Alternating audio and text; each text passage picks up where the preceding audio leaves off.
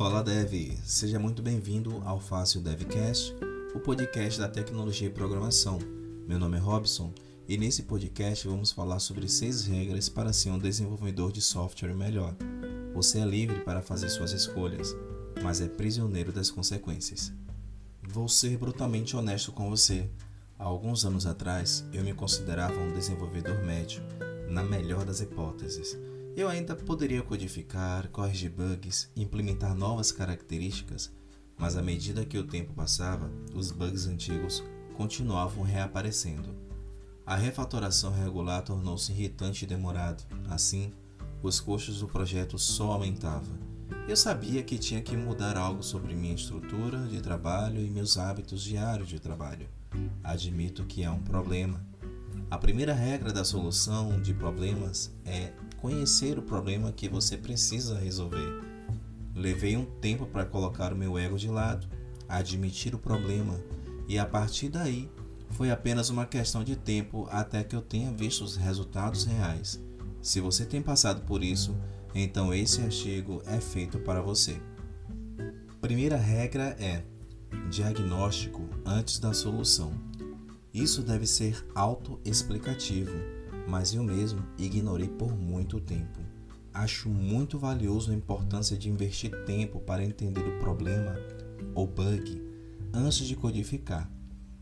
Certifique-se de passar um tempo em compreender o problema, reproduzir o bug e saber sob quais condições este bug é reproduzível e quando não é. Construa um fluxograma de sua possível solução. Discuta os colegas, se possível. Isso pode economizar muito tempo na fase da revisão de código. A segunda regra é facilite a manutenção.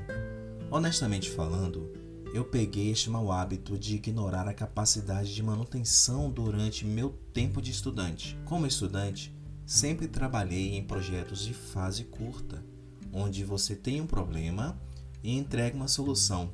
Bingo! Você já passou neste curso. Em outras palavras, meu objetivo era apenas provar que sou capaz de resolver um problema. Com o passar do tempo, percebi que não funcionava assim na indústria da tecnologia. O trabalho não termina com um simples lançamento de um produto. A manutenção de longo prazo está esperando por você. Você tem que pensar: sua implementação depende de tempo? Adicionar mais código pode mudar o tempo, então vá para a implementação orientada por eventos.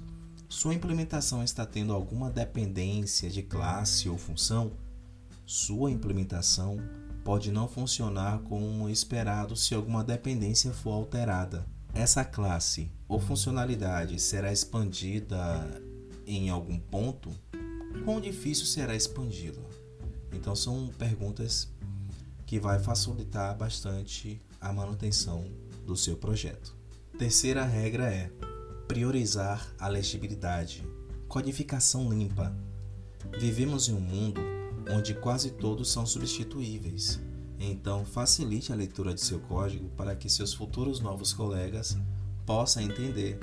Quem é programador já se deparou com um código ruim, mal feito ou um título que não demonstrava efetivamente sua função. Esse cenário é mais comum do que se imagina e é justamente o que a codificação limpa busca combater. A quarta regra é: continue aprendendo.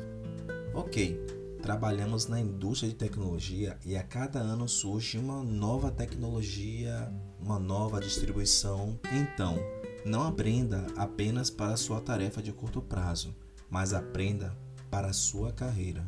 A quinta regra é documentação. Se você já pegou um software com zero documentação para realizar alguma manutenção, por exemplo, sabe como faz falta esse tipo de documentação. Mas sabemos que no meio de todos os processos que devemos fazer, como elaborar, executar e entregar o projeto, a última coisa que pensamos é a documentação, mas ele pode ser um detalhe muito importante lá na frente. A sexta regra é TDD Desenvolvimento Orientado a Testes. Você não pode fornecer um código de software de qualidade sem garantir que ele seja bem testado. Apesar de muitas empresas ainda não utilizarem técnicas de teste de software para desenvolvimento de seus produtos, alegando atraso, o tempo ou o custo para esta tarefa, as pesquisas indicam que os testes ajudam na garantia de qualidade do software. Vamos a outra realidade. Imagine você adquirindo um carro que foi projetado, montado, mas sem ser testado, pois os testes seriam muito caros e de repente você está andando e nota que na curva o carro não é eficiente. Você ficaria contente com essa situação? O mesmo acontece com um cliente de um software ao adquirir um produto que não funciona adequadamente. Valeu por ter ficado até aqui. Espero que este conteúdo seja muito útil para você. Até a próxima.